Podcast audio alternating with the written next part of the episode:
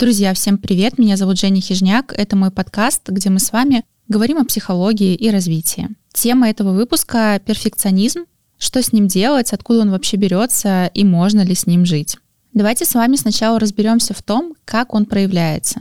Если перфекционисты начинают что-то делать, то выполняют задачу только на пятерку, на все сто процентов, потому что иначе они даже приступать к ней не будут. И, знаете, я в свое время тоже была жутким перфекционистом, и вы не представляете, сколько десятков, а то и сотен идей я похоронила под девизом «все должно быть сделано на 100%, а иначе я даже пальцем не шевельну». Что же такое вообще перфекционизм? Это требование абсолютной идеальности по отношению к себе.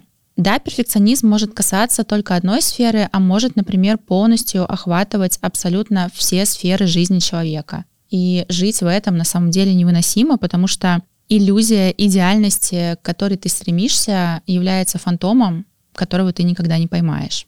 И чем больше тревоги такие люди ощущают в той или иной сфере, тем на самом деле больше там перфекционизма. И если ты замечаешь в себе признаки перфекциониста, то ты в большинстве случаев будешь отвергать самого себя, что само по себе звучит очень страшно, потому что не можешь принять себя неидеального или проигравшего. Вы знаете, мы с детства считаем, что лучшее топливо для достижений — это неудовлетворенность собой. Знаете, почему с детства? Потому что многие росли под девизом родителей «ты еще недостаточно взрослый, недостаточно умный для того, чтобы сделать что-то».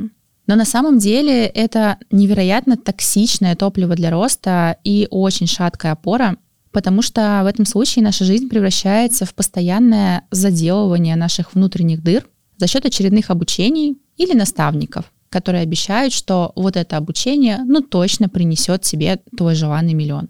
Да, перфекционисты очень критичны к себе, но внутри них есть стойкое убеждение, что общество будет принимать их только в том случае, если они будут идеальными. Я думаю, что каждый из вас так или иначе узнает в этом себя. И вы знаете, я хочу здесь сделать акцент на том, что на самом деле перфекционизм — это табуированное желание быть первым. То есть то желание, которое я в себе внутренне не принимаю, ну, как моя теневая сторона, которая есть внутри меня, но я не даю ей жизни. И если в детстве, в подростковом возрасте или, в принципе, в течение жизни человек испытывал очень много унижений со стороны окружения, был где-то последним, то его желание быть первым в этом случае может быть связано с внутренним ощущением безопасности. Потому что если я буду первым, то тогда мне ничто не угрожает, нет отвержения, и, в принципе, люди вокруг меня принимают, и я как будто могу это почувствовать. И тогда перфекционизм, правда, может быть попыткой создать ту самую безопасность внутри себя и вокруг себя. Я бы, наверное, еще одной причиной здесь добавила отсутствие внутренней мотивации, другой мотивации, помимо перфекционизма, потому что если человек не может по-другому добиваться своих целей, как только если, стиснув зубы, достигая и требуя от себя самого лучшего, то, конечно, путь э, той самой легкости, о которой сейчас все говорят, ему будет просто недоступен. Вы знаете, я в некоторых резюме видела, что люди пишут о себе, что они перфекционисты. Я когда-то работала в HR, в управлении персоналом. И правда, у перфекционизма есть положительные стороны. Но есть э, перфекционизм невротический, тот, который разрушает. Да, есть люди, которые стремятся достигать результатов, обладать очень высокой волей, работоспособностью, но есть те, кто себя постоянно критикуют, разрушающим образом воздействуя абсолютно на все сферы твоей жизни.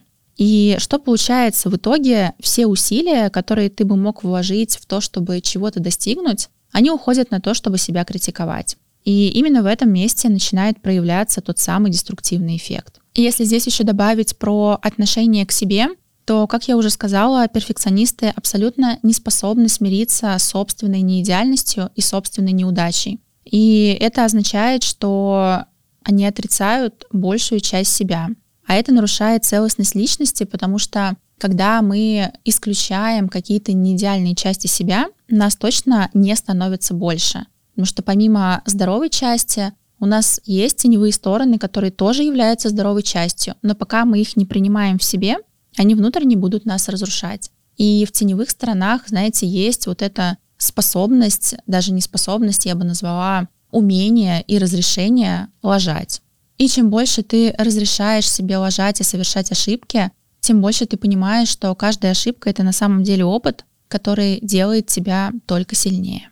Как вообще решается проблема перфекционизма и возможно ли ее решить?